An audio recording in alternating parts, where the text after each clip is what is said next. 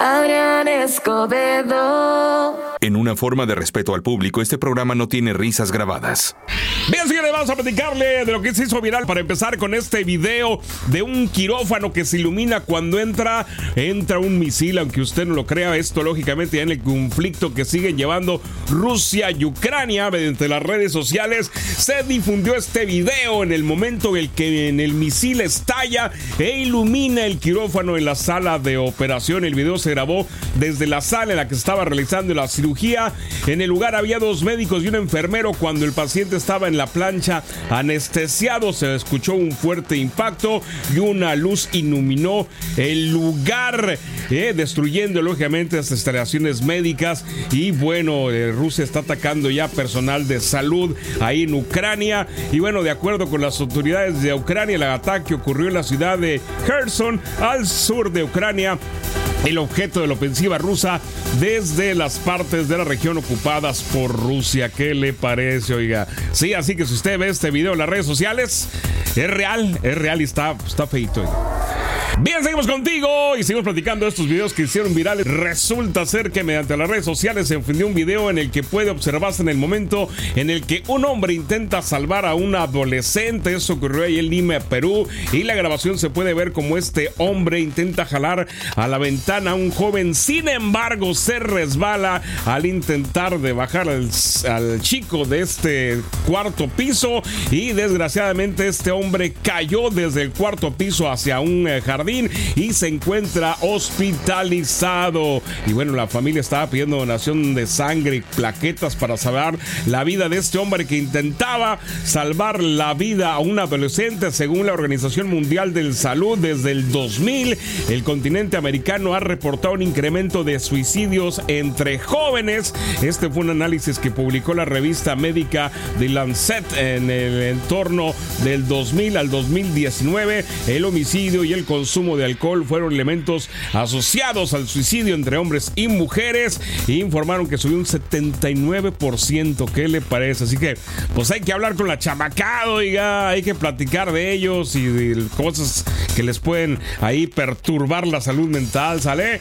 Adrián Escobedo. Vamos a comentarte rápidamente qué onda con los globos de oro, oiga, que llevaron a este nuevo presentador, este estandopero llamado Joe Coy, que, híjole, pues qué penita, no le fue nada bien, lo criticaron al final, le va a ir peor, ahorita le platico, porque resulta ser que si usted vio los globos de oro, vio que los primeros cuatro cortes, como que intentó hacer chistes, como que intentó hacer su chamba y no le salió, continuamente decía que eso no lo había escrito él, que se lo habían escrito, como que se escudaba en esto, en fin, el meollo aquí, el asunto es que hizo enojar a una cantante, de hecho, de las pocas cantantes que había ahí, eh, que no debe hacer enojar porque ya sabemos que la Taylor tiene mala fama cuando alguien la hace enojar, hizo algunos chistes con ella, ella como que no le pareció y ya sabemos que esta mujer tiene algunas tendencias a encaminar a sus eh, seguidores en redes sociales para hacer hate a que le cae gordo, así que pues vamos a ver qué pasa, ¿no? Eh, La Taylor es, es malita persona, ahí donde la ven,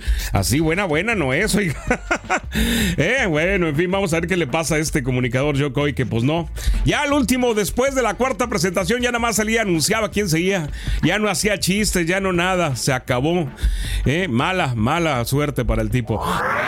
Óigame, aquí andamos con ustedes y resulta ser que ya pasó la rosca de Reyes, ya pasó que nos salió ahí este el monito le dicen, el niño Dios, el muñequito. ¿Y qué pasa? ¿Eh? Pues que los tamales, ¿cómo que qué pasa? Ahorita le vamos a platicar de eso, no se me vaya. Bien, señores, estamos regresando y usted ya pasó el día de Reyes y resulta ser que en la rosca de Reyes le salió un monito y resulta ser que mucha raza le está diciendo que le tocan los tamales. Pero bueno, ¿de dónde viene esto de los tamales? Fíjese, ¿de dónde viene la Candelaria? ¿Por qué la celebración? Bueno, vámonos poquito para atrás.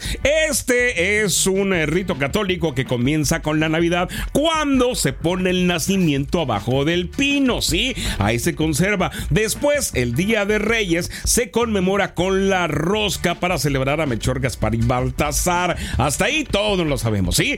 Partes la rosca y resulta ser que te sale un muñequito, así le dicen que es un niño Dios. Se supone que la tradición indica que si tú te sacas el muñequito, automáticamente te conviertes en padrino de ese niño Dios que está en el pino, ¿sí?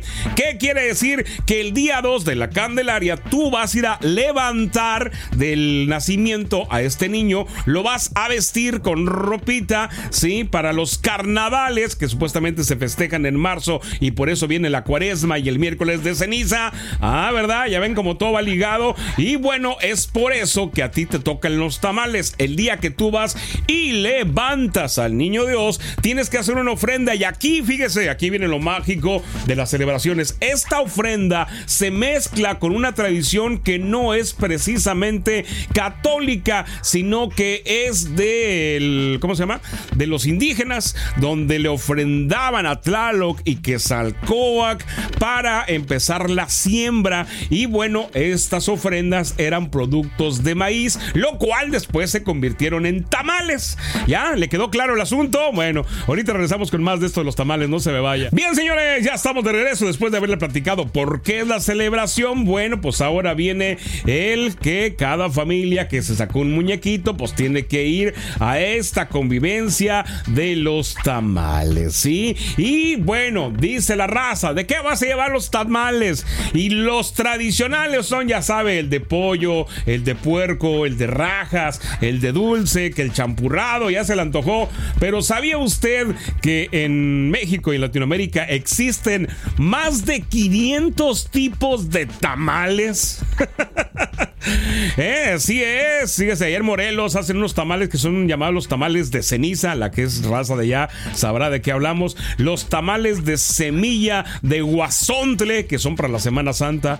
En Aguascalientes hacen unos tamales de frijol con raja y piña, o con rompope, o con piñón. Bueno, biznaga ya no creo, porque ya sabe que está prohibida. ¿eh? Los tamales oaxaqueños, sí, los del sonido, cómo no, son diferentes. Los tamales de Baja California, que son los güemes, con carne de puerco, pollo y aceitunas. ¿eh? También en Campeche hacen unos tamales más sofisticados con chilo, con chile guajillo, bien sabrosos. ¿eh? En alguna parte de Coahuila y estados del norte, los tamales son más pequeñitos, son con hojas de mazorca, ya no como los de, este, ¿cómo se llama? Veracruz, que son de hoja de, plátano. ¿eh? Así que sí, fíjese, usted tiene 500 variedades de tamales para escoger qué tamales va a llevar si sacó el muñequito. Así que señores, mire, lo importante que no es un muñequito, véalo así como que salud, bendiciones ¿eh? para este año, que le va a tocar bien. Y pues el segundo, pues sí, es convivir y alargar el no arrancar la dieta hasta el 2 de febrero.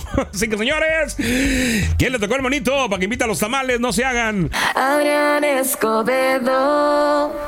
Óigame, más información así media rara. Usted sabe que han descubierto que hay una playa que tiene la arena morada, que se está poniendo de moda porque se encuentra nada más ni nada menos que la costa de Big Sur, California, así como lo oye en medio de las blancas arenas que suelen definir las postales de las playas. Existe esta joya geológica única en Estados Unidos que es la playa de Pilfer en el Big Sur, Cali California, donde la arena tomó un tono inusual morado y que bueno está atrayendo a muchos visitantes. Esta arena morada convierte a la playa en un destino, dicen, digno de visitar. Bueno, y usted se estará preguntando por qué aquí la playa es morada, por qué la arena es de ese color. Bueno, resulta ser que algunos científicos tienen una teoría popular que sugieren que las partículas de piedra de granate de magnesio ubicadas en las empinadas colinas y montañas circundantes es lo que es, es los responsables de que tomen este color morado. ¿Usted quiere visitar este lugar? Está a 2.5 horas en coche del sur de San Francisco y casi 6 horas de Los Ángeles. ¿Sale? Hay pregunta por la playa y vaya a conocerle, lógicamente, la foto palista, oiga.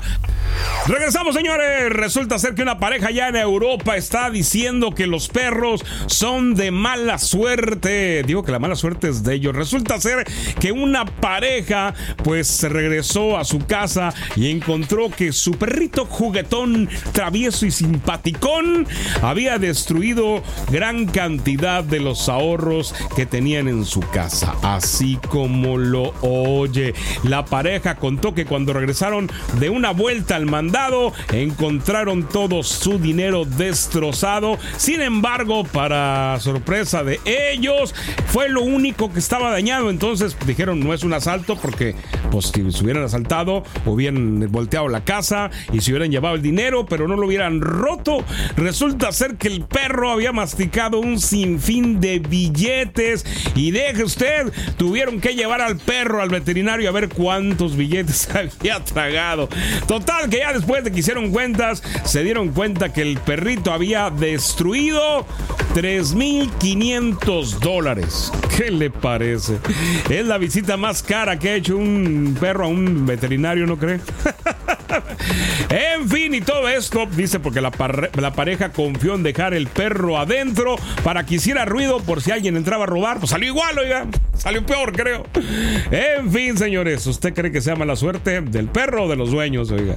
Ya no dijeron qué le pasó al perro, nomás que lo llevan al veterinario y a ver qué se había comido, pero hasta ahí. Avanzamos, señores, pues resulta ser que sí existen varias razones por las que se recomienda apagar y prender el celular periódicamente, especialmente cuando se presenta algún tipo de falla. ¿eh? Así que hay que estar abusadillos. Ocasionalmente los teléfonos inteligentes pueden tener dificultades para conectar internet o bien pueden desconectarse de la red o del internet cuando estén bajando alguna actualización y esto puede presentar fallas. Y la única manera en que estas actualizaciones se reinicien es apagando y prendiendo el teléfono. Es por eso que se recomienda, si usted empieza a ver como que falla, como que está haciendo cosas raras el teléfono, es apagarlo, prenderlo y asegurarse que esté bien conectado, ya sea a la red, o sea que esto no lo haga cuando ande en la calle, sino cuando esté en su casa, para asegurar de que si quedó algo pendiente de bajar, lo haga correctamente, ¿ok?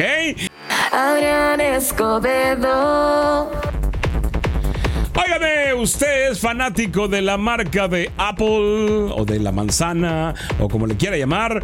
Bueno, si es así, pues resulta ser que ya dijo Apple que ya están listos para sacar sus lentes. Así es, el llamado Apple Vision Pro ya tiene fecha de nacimiento, de lanzamiento, de nacimiento, no, de lanzamiento, ya nació un buen.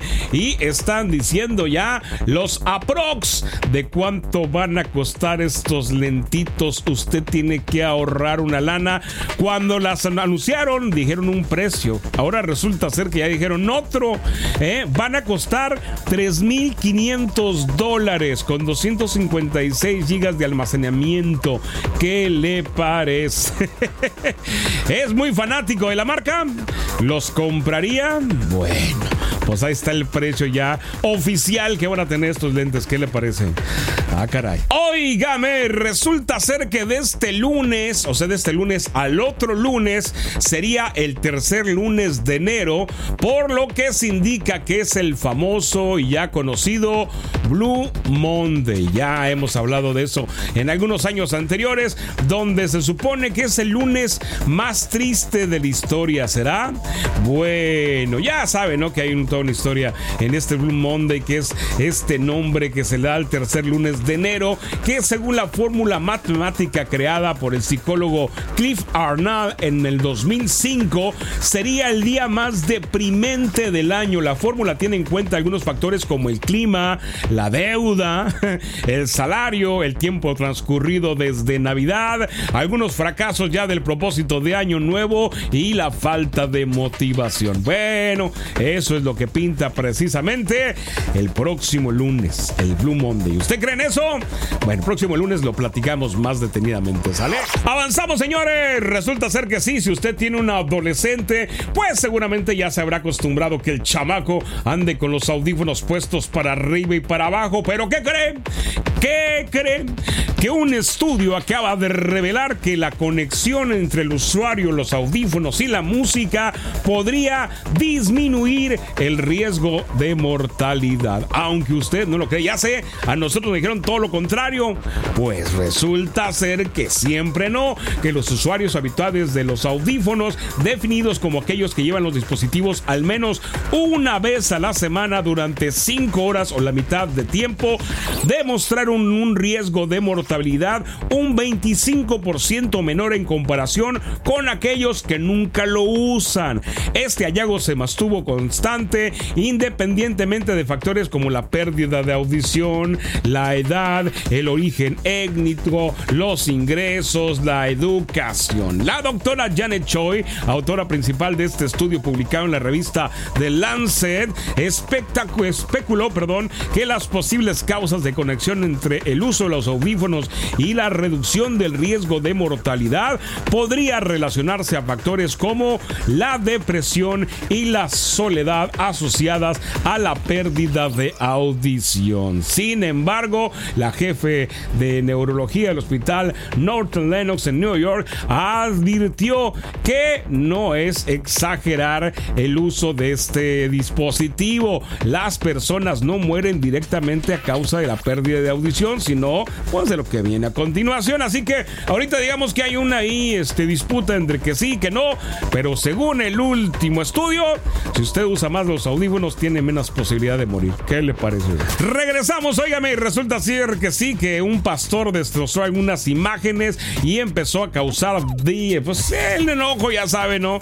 Eh, después de que pues algunos pues, no han de ser muy amigos de él, subieran el video a las redes sociales. En el video se puede observar cómo el hombre golpea con un hacha las figuras religiosas mientras sus seguidores lo animan con grito y como era de esperarse, el clip ha causado indignación entre los usuarios de las redes sociales por la importancia religiosa, ya que lo que rompió primero era una Virgen de Guadalupe, al igual la figura de otro santo que tenía por ahí. Ya sabrá que en las redes sociales han estado bajando el video por motivos de amenazas y que están buscando a esta persona.